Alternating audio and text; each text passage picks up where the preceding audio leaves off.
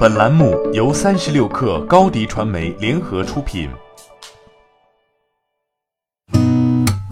八点一刻，听互联网圈的新鲜事儿。今天是二零二零年一月八号，星期三。您好，我是金盛。备受关注的互联网反垄断问题，如今有了新进展。近日，国家市场监督管理总局发布了反垄断法修订草案公开征求意见稿。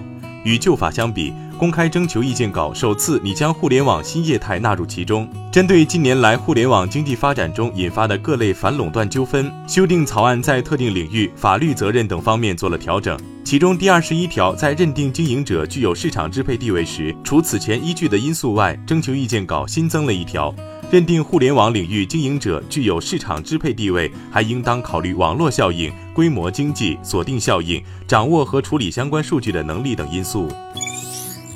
京东家上线暨京东打扮家战略合作发布会昨天举行，京东居家事业部荣宇在现场上线了居家电商新平台京东家。京东零售居家事业部居家业务总经理何超表示，这次上线的京东家将依据京东的平台优势和大数据优势，借助场景化手段，为具有装修需求的消费者提供更多的参考意见，甚至是一站式解决方案。搜狐和百度持续六年的侵权官司终于进入尾声。近日，江苏省高级人民法院对搜狐公司相关权利方诉百度网盘侵犯网络剧《匆匆那年》信息网络传播权一案作出判决。二审法院认定一审判决有误，百度网盘无需承担任何侵权责任。法院认为，信息网络传播权是指在信息网络环境中使公众获得作品的传播行为。用户单纯的作品上传、存储、下载行为本身不代表同时有传播意图及行为。网盘服务商不存在直接或间接侵权行为。除此之外，法院还驳回了搜狐要求百度网盘阻止用户上传涉案作品及删除已存储内容的诉求。昨天，马斯克来到上海超级工厂，在现场，他亲自为十位车主颁发车钥匙。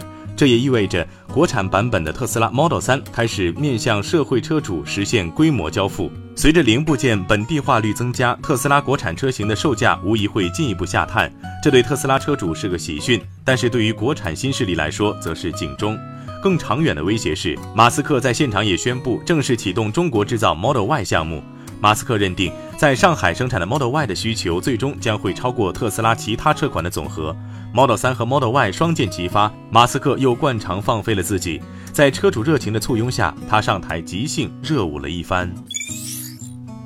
第五届马云乡村教师颁奖典礼昨天举行。作为马云一年一度参与的最重要的活动，在本次颁奖礼上，马云基金会第一次对外披露了五年成绩单。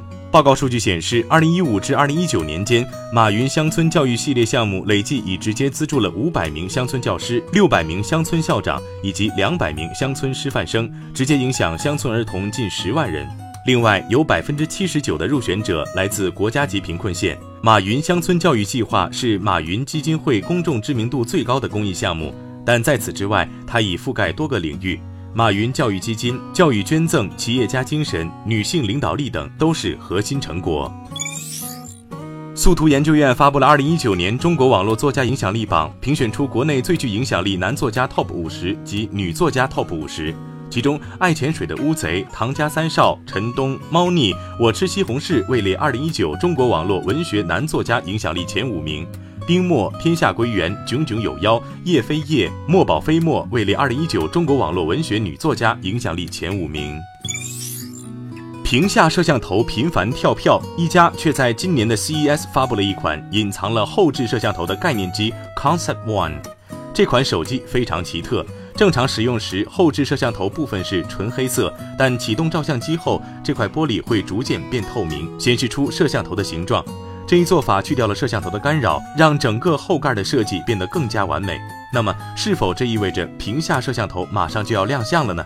答案是否定的。自身算法和影像团队过硬，更重要的是屏幕的技术会需要协调更多领域。好，今天咱们就先聊到这儿。编辑崔彦东，我是金盛，八点一刻，咱们明天见。